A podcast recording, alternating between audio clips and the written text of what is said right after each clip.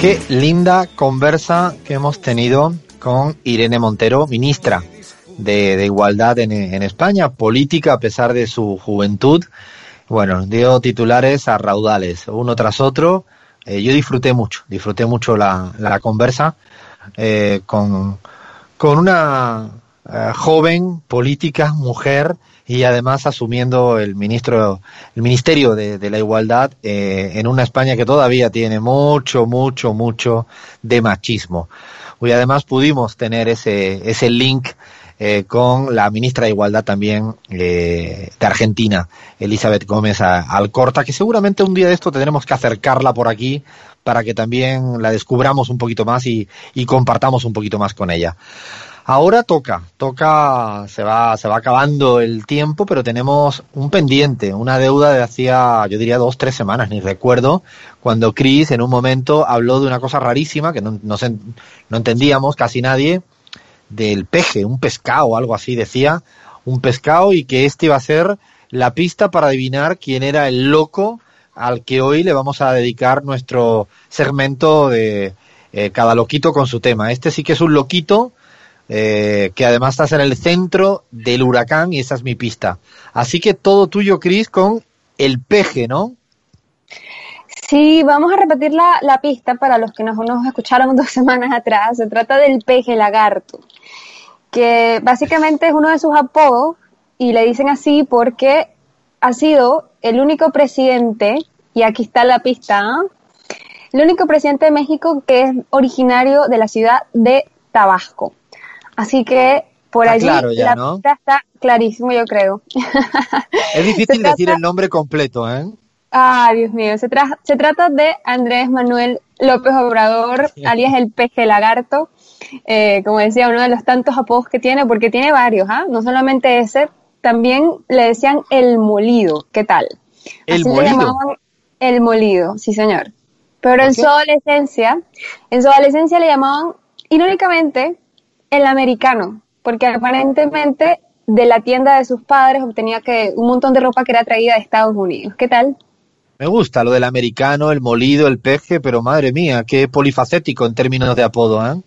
Bueno, todavía no se acaba porque además cuando estaba eh, en la UNAM, en Ciudad de México, allí eh, el presidente estudiantil de la Casa del Estudiante Tabasqueño de la capital le comenzó a llamar piedra. Y esto era porque era muy tosudo, o sea, era muy terco, muy, eh, sí, muy terco. Y, y, bueno, además había que pulirlo, decían ellos, que todavía era como una, como una piedra en bruto, como un diamante en bruto, que él era muy terco y que necesitaban pues eh, poder hablar con él porque es que no le entraba ninguna cabeza, idea en la cabeza. Nunca había gustado, nunca había escuchado lo de que te llamen piedra por ser tozudo y terco, así que le estoy dando pistas a todos aquellos que me dicen del equipo CELAG o del equipo La Pizarra, eh, a partir de ahora empiezo a sentir la palabra piedra alrededor mí, alrededor mí, alrededor. Bueno, lo cierto es que AMLO casi que nació, nació de chiripa, como dirían en Venezuela. Y aquí vamos a, a, poner un audio porque lo encontramos por allí al padre de AMLO, don Andrés López Ramón, eh, contando lo que había sucedido el día del nacimiento de AMLO. Por cierto, voy a platicar la historia de mi hijo Andrés Manuel. Creo que por eso lo quiero mucho, porque mi esposa para tener para el alumbramiento de mi hijo Andrés Manuel demoró tres días. Entonces tuve yo que hablar.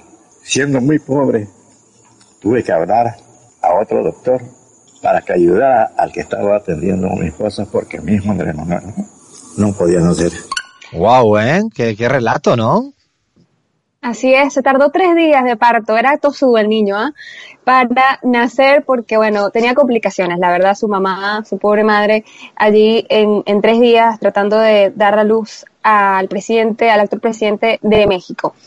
Pero bueno, pasada esta casi tragedia, la verdad es que a los 15 años hubo un momento que marcó un antes y un después en su vida y fue cuando vio morir a su pequeño hermano de 14 años, quien estaba jugando con un arma de fuego y se le resbaló de las manos y al momento de caer pues se disparó la pistola y la bala le atravesó eh, la cabeza. Lamentablemente. No me lo puedo creer, Cris, eso que estás contando. O sea, son estas historias que, bueno, ya, ya ha pasado más de, con una persona que hemos tenido en cada loco con su tema, historias muy trágicas de, de pequeño, ¿no? Con grandes situaciones anómalas que no le pasa afortunadamente a todo el mundo y que entiendo que marcan la historia, ¿no? Endurecen, hacen más difícil, quizás la tozudez y todo este tipo de cosas vienen de tener que remontar situaciones de que tu hermano se vea eh, fallecido por un, eh, un tema de una bala, de, ¿no? Me, me, pone así como muy nervioso eh, cuando escucho este tipo, este tipo de cosas. Sí, de verdad que roto el corazón. Pero fíjate que Exacto, justamente allí eh, lo pudo remontar cuando tenía 30 años y ya él formaba parte, digamos, de el ámbito político, era el presidente estatal del PRI ah, en Tabasco, en su ciudad. Ahí los seguidores le llamaban el comandante porque tenía una gran habilidad con, eh, eh, al momento de movilizar a las estructuras populares y bueno, se le conoce mucho a AMLO además también por su carisma. Así que, y esto ya era con 30 años, digamos que pues eh, pasó ese periodo tan, tan gris y tan duro y, logró eh, salir con, con, más cosas para, para mostrar. Pero además, y yo creo que aquí vamos a empezar a hablar de gustos, Alfredo no le gusta este tema porque el, el deporte favorito de Andrés Manuel sucede que no es el fútbol, sino... No puede ser. yo creo que, no, no, no, no, no es el fútbol. Lo siento, chicas, pero es el béisbol. ¿Cómo y que aquí no? yo me siento representada.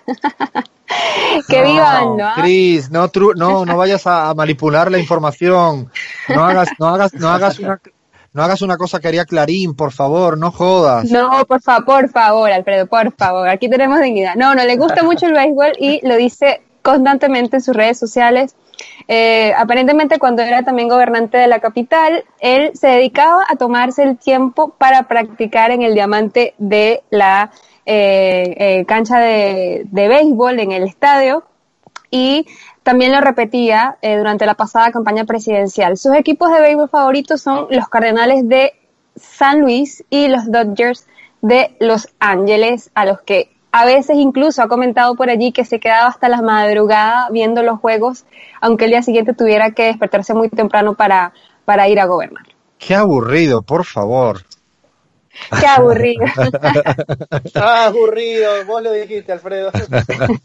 Bueno, pero se ganó, se ganó el título de embajador del deporte que le fue concedido además por la Confederación Mundial de Béisbol y Softball. Así que fan fan al punto de ser embajador de este deporte. Por fin Sobre su- encontraste uno, ah, Cris, por fin, por fin. Yeah.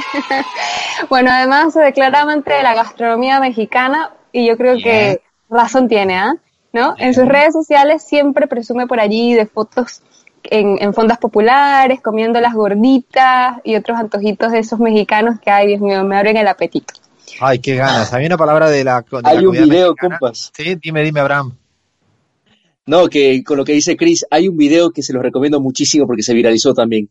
Está Manuel Andrés López Obrador con su estilo muy pintoresco, muy de él, comiendo en una fonda, una fonda típica, y su hijo, el menor, está acompañándolo. Y él está haciendo una explicación muy pormenorizada de su agenda presidencial, y el hijo está comiendo todo el tiempo, pero con unas ganas que es imposible concentrarse en lo que está diciendo López Obrador, porque lo que está comiendo el hijo se ve tan apetitoso y lo come con unas ganas que realmente es increíble. Se lo recomiendo mucho ese video.